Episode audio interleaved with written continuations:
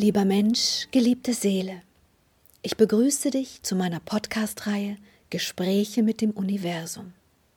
Seit einem Nahtoderlebnis habe ich die Gabe, mit feinstofflichen Ebenen des Kosmos zu kommunizieren. Das Wissen aus diesen für uns unsichtbaren Energieformen halte ich in meinen Büchern fest. Und es ist mir jetzt hier eine große Freude, dir dieses Wissen, diese Gespräche als Ergänzung zu den Büchern zusätzlich nahezubringen. Lieber König Salomon, heute möchte ich dich zum Thema Ernährung befragen. Bitte erzähle mir, was du den Menschen zu diesem Thema hinterlassen möchtest.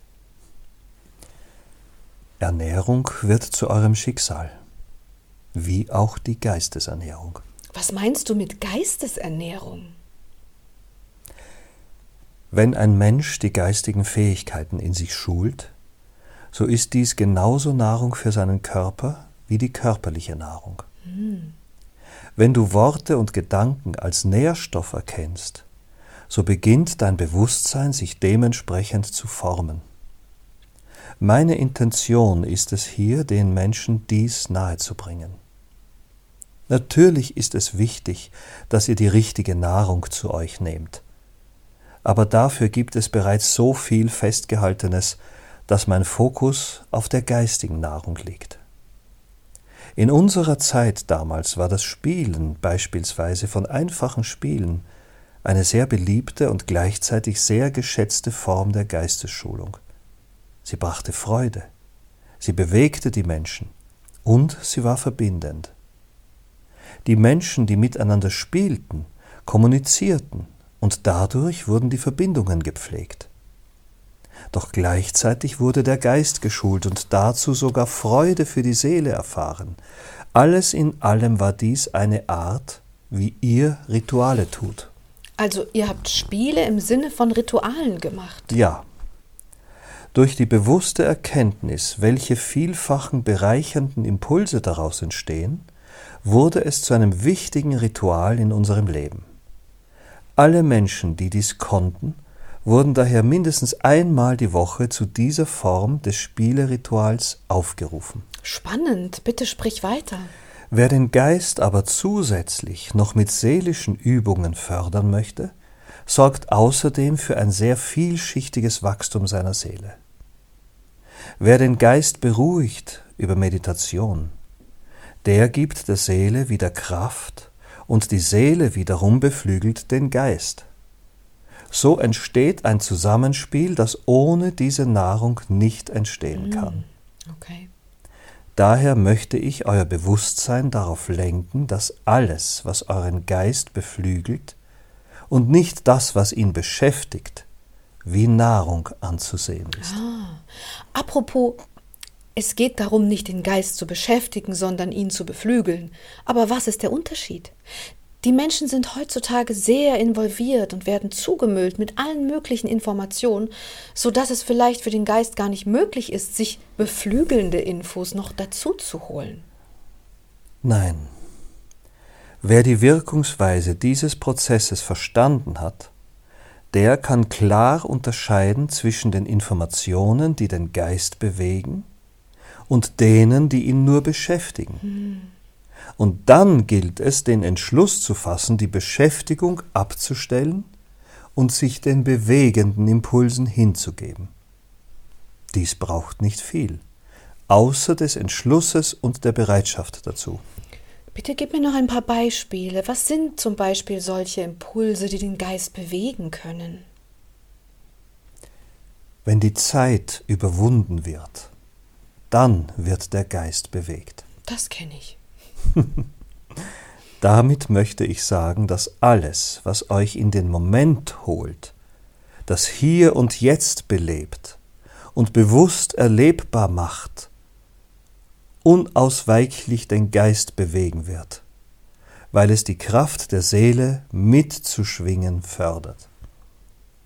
Dieser Gleichklang zwischen dem Geist dem Bewusstsein in euch und der Seele. Dies zusammen ist die geistige Nahrung. Wow. Gibt es einen Unterschied zwischen geistiger und seelischer Nahrung? Nein. Wer seinen Geist bewegt, bewegt seine Seele. Das ist ein und dasselbe. Ah, okay. Bitte sprich weiter. Du kennst die verschiedensten Arten von Büchern, zum Beispiel. Die Bücher, die es schaffen, euch dorthin zu bewegen, wo ihr Raum und Zeit vergesst, diese bewegen die Seele. Oder Podcasts, die schaffen euch so weit zu bewegen, dass ihr Raum und Zeit vergesst. und wenn man in der Schule Lehrbücher liest, dann ist das natürlich nicht der Fall, richtig? Wenn die Kinder in der Schule Lehrbücher bekommen, so ist dies ausschließlich der Ablenkung des Geistes gewidmet. Hm. Das weißt du, Silvia. Das ist zu einem gewissen Grad in Ordnung, um das Lesen, Schreiben, Rechnen und wirtschaftliche Denken zu lernen. Doch sollte es nicht das Leben erfüllen. Das heißt, solche Bücher können Romane, aber auch Fachbücher sein, also die, die bewegen. Ja, absolut. Fachbücher, die euch lehren, wie ihr in Kontakt mit der Seele oder wie ihr inneren Frieden findet. Mhm. All diese Dinge, die andere Welten beginnen zu berühren, sind das, was den Geist beflügelt. Und was passiert mit Menschen, die ein Leben lang diese Art von Nahrung nicht bekommen oder nicht zu sich nehmen, nicht erkannt haben, dass auch die geistige Nahrung ein wichtiger Faktor im Leben ist? Ein Mensch, der sein Leben lang seinem Körper zwar Nahrung, aber keineswegs geistige Nahrung gegeben hat. Was hat das zum Folge, zu, zur Folge? Wenn die Menschen diese Art leben, dann werden ihre Seelen weiterhin schlafen wie wir bereits festgestellt haben. Das bedeutet aber die vertane Chance auf seelisches Wachstum. Und wie du weißt, wird diese Chance so nicht mehr eintreten. Aber anders. Mhm. Daher würde ich jedem Menschen bedingungslos ans Herz legen, die geistige Nahrung tief in seinen Lebensrhythmus einzubetten. Hm. Was würdest du da zum Beispiel vorschlagen? Gib mir mal ein paar Beispiele für die Menschen der heutigen Zeit, die dauernd abgelenkt und gestresst sind. Wie können sie solche, Men so, solche Momente erschaffen? Durch sehr viele Dinge. Es kann der Morgen sein, in dem ihr ein paar Minuten anhaltet, bevor ihr weiter den Rhythmus lebt. Es kann die Mittagspause sein, in der ihr ein paar Minuten der Stille lebt und in euch lauscht und die Verbindung wieder sucht. Oder es sind die abendlichen ruhigen Stunden, in denen ihr die Meditation, Yoga oder andere stille Sportarten lebt oder lest. Alles, was euch Freude bereitet, aber gleichzeitig der Seele gewidmet ist, bedeutet diese Form von Heilung und Wachstum. Sicherlich gibt es noch viele, viele tausend andere Formen, aber dies soll euch grob umreißen, wie ihr dies verwirklichen könnt. Okay. Ich habe noch eine Frage zur körperlichen Nahrung. Kannst du etwas zur Nahrungsaufnahme sagen? Verändert sich die Nahrungsaufnahme mit der Dankbarkeit oder irgendwelchen anderen Einstellungen während der Nahrungsaufnahme oder ist das nicht von Relevanz, wie wir die Nahrung aufnehmen, in welcher Haltung? Eine sehr schöne Frage. Danke dafür. Während der Nahrungsaufnahme sollte alle Aufmerksamkeit auf diese gerichtet sein. Keine anderen Ablenkungen, keine anderen Gedanken, wenn möglich. Wer kommunikativ sein möchte während des Essens, sollte versuchen, die geschmackliche Aufmerksamkeit voll zu entfalten. Das könnt ihr über das lange Kauen von Dingen. Bewusstes Essen ist hier der Schlüssel wie auch bewusstes Trinken. Du weißt, wie veränderbar das Wasser ist. Hm. Wer also die bewusste Nahrungsaufnahme beginnen möchte, der sollte wissen, dass seine Gedanken die Flüssigkeit in seiner Auranähe beeinflusst. Wie Kristalle, die ihre Form ständig wandeln, so reagieren die Wasserkristalle in sich sofort auf das Feld des Menschen, dessen Aura sie betreten. Kannst du das genau sehen? Nein. Und woher weißt du es dann? Ich weiß es durch die vielen Lehrstunden der Sira und ich lese die Information in den Menschen. Sind sie bewusst? so verändert sich die Form dieser Flüssigkeit sehr belebend in positive Strahlen. Licht strahlt aus diesen Menschen. Sind sie unbewusst, so wirkt es wie Teer, eine dunkle, leblose Kraft. Aber nur weil sie unbewusst sind, hat das Wasser nun doch keine Informationen.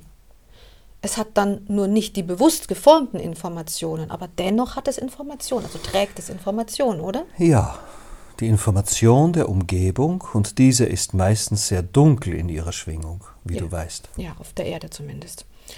Okay, das heißt, wir können über unseren Geist bewusst die Energie des Wassers oder sagen wir der Flüssigkeit, die wir zu uns nehmen, beeinflussen, sodass sie durch diese dunklen Energien unserer Umgebung hindurchstrahlt und dadurch auch das Strahlen wieder in uns hervorbringt. so ist es. Mhm.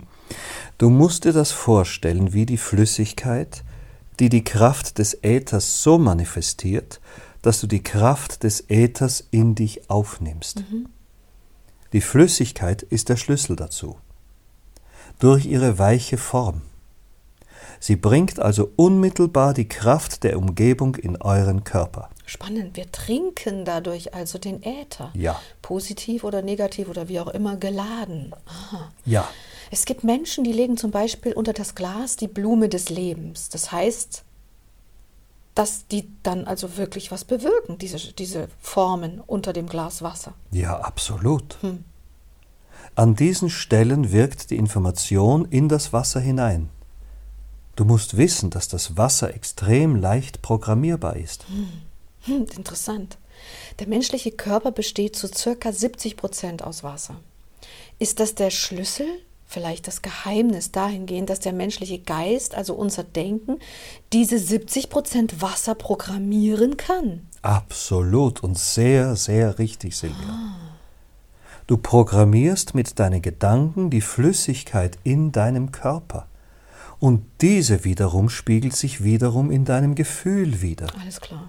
Die Muskeln, die Knochen, die Gelenke, alles wirkt miteinander doch wird es zusammengehalten von der Flüssigkeit des Blutes und im Blut durch das Wasser darin. Diese Flüssigkeit ist programmierbar und das ist sie dauerhaft und ständig. Deswegen möchte ich darauf hinweisen, wie wichtig es ist, dass ihr den Geist beruhigt mhm. und die Geistesnahrung lebt. Denn genau das ist die Essenz, die ihr begreifen müsst. Ihr programmiert über diese Geistesnahrung die Flüssigkeit in euch und darauf folgt alles weitere. Spannend, echt spannend. Ich wollte nur wissen, ob man bei der Nahrungsaufnahme noch etwas wissen muss. Wenn ich zum Beispiel Fleisch esse, es kommt ja immerhin von einem Lebewesen, und auch dort ist Flüssigkeit drin. Wie gehe ich denn damit um? Auch das ist eine sehr schöne und wichtige Frage. Danke, Silvia. Hm. Die Aufnahme von verstorbenem Fleisch bedeutet, dass ihr zwei Dinge beachten müsst. Erstens ist die darin enthaltene Flüssigkeit weiterhin programmierbar, aber langsamer. Zweitens ist sich die Kraft eurer Seele dieses Prozesses der Aufnahme eines verstorbenen, im schlechtesten Falle ermordeten Fleisches bewusst, und dies erschafft ein Ungleichgewicht. Ihr müsst daher Dankesenergien in den Kosmos sprechen, bevor ihr das Fleisch verspeist. Das bedeutet, dass diese Dankeskraft im Äther Gleichgewicht erschafft für das verstorbene Leben, weil diese Dankesenergie die Flüssigkeit des verstorbenen Fleisches letztlich programmiert und positiv lädt. Okay, stellen wir uns einmal vor, es kommt von einem armen Tier, einer Kuh, die erschossen wurde, ins Hirn. Diese Kuh hat sicherlich extrem viel Angst erlebt in den letzten Minuten und Sekunden und hat, als sie dieses Ding an den Kopf gehalten bekommen hat, bestimmt auch eine Art Schock erlebt. Dieser Schock hat sich doch im Fleisch, Fleisch verbreitet. Dann trägt doch dieses Fleisch also den letzten Energieimpuls des Schocks auch in sich, oder? Ja, und der Mensch kann jetzt durch das bewusste innerliche Bedanken diese Flüssigkeit umprogrammieren. Also die Schockenergie in eine Dankesenergie umwandeln. Oder wie würdest du das sagen? Die Programmierung bedeutet, dass der Schockzustand des Fleisches sich verändert und sich dabei die Kraft wandelt. Ach ja. Das Ergebnis bedeutet, dass bestenfalls neutrales Fleisch aufgenommen wird, welches keineswegs programmiert ist. Okay, und wie können wir das den Menschen weitergeben? Wenn man zum Beispiel bei einem Geschäftsessen ist, nicht jeder kann vorher ein Gebet sprechen. Kannst du mir kurz sagen, was man tun kann, wenn man umgeben ist von vielen unbewussten Menschen, die diesen Akt falsch verstehen könnten, einen komisch anschauen und denken, man ist halb verrückt, nur weil man das tut? es genügt die kurze Bereitschaft innezuhalten, und sei es nur für Sekunden, in denen ihr bewusst formuliert, ich danke diesem Leben, dass ich dies nun in mich aufnehmen darf. Wow, das war's? Das war's. Gut, das geht ja wirklich schnell. Und natürlich die Konzentration aufs Essen dann. Gell? So ist es. Das gilt also für Fisch, Fleisch. Was haben wir denn noch? Ich mag zum Beispiel gerne Süßigkeiten. Sie sind meine Geistesnahrung im Sinne von körperlicher Geistesnahrung, weil sie meine Nerven ernähren, die den ganzen Tag sehr, sehr viel zu tun haben, zu denken haben. Gibt es da etwas, was du mir sagen möchtest? Die Aufnahme von Zucker wirkt ähnlich der Drogen in der Welt der Menschen. Hm. Ihr solltet dies wissen und ausgleichen. Wenn du Süßigkeiten aufnimmst, beachte, dass du dabei sehr viel Flüssigkeit aufnehmen solltest. Diese Flüssigkeit hilft der Verarbeitung dieses Stoffes und spült ihn schnell aus dem Körper heraus. Okay. Und was ist generell mit Drogen? Möchtest du dazu etwas sagen? Nein. Kann man generell sagen, dass Menschen, die Drogen nehmen, also rauchen, eigentlich gehört auch Alkohol dazu, Haschisch und so weiter, kann man sagen, dass sie einfach viel Wasser trinken müssen? ja, eine grobe, grobe Beschreibung der Lösung dieses Zustandes. Du meinst, man könnte grob sagen, aber es gilt natürlich individuell. Ähm, jein. Individuell ist so vielfältig wie die vielen Tiere eures Planeten. Denn jedes Gefäß eures Körpers ist anders.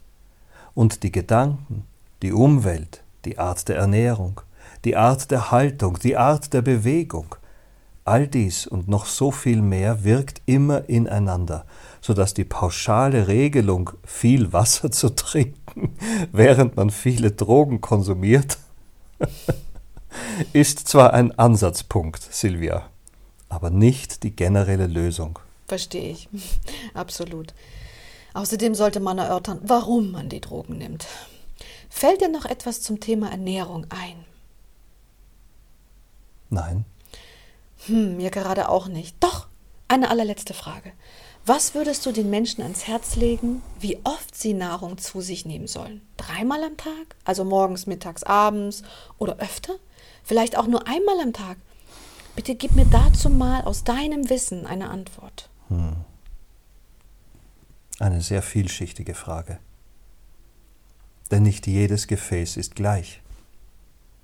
So mancher braucht dreimal am Tag Nahrung, andere die stündliche Nahrungsaufnahme.